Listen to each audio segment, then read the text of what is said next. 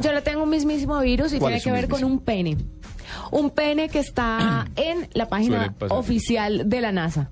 ¿Un penny? Sí, mandaron dos, dos carritos a Marte y ellos han estado explorando el planeta rojo y han estado dando vueltas. Pues resulta que en los años que llevan en Marte han estado dando vueltas en círculos y dibujaron un pene. Entonces, la fotografía está en la página oficial de la NASA, se llaman Spirit y Opportunity.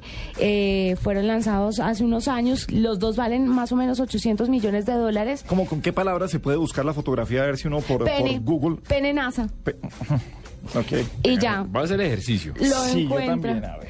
Pues mire, es muy interesante, Muchas... muchas un astronauta afroamericano. muchas críticas Cuidado, han llegado. No, mire, sí.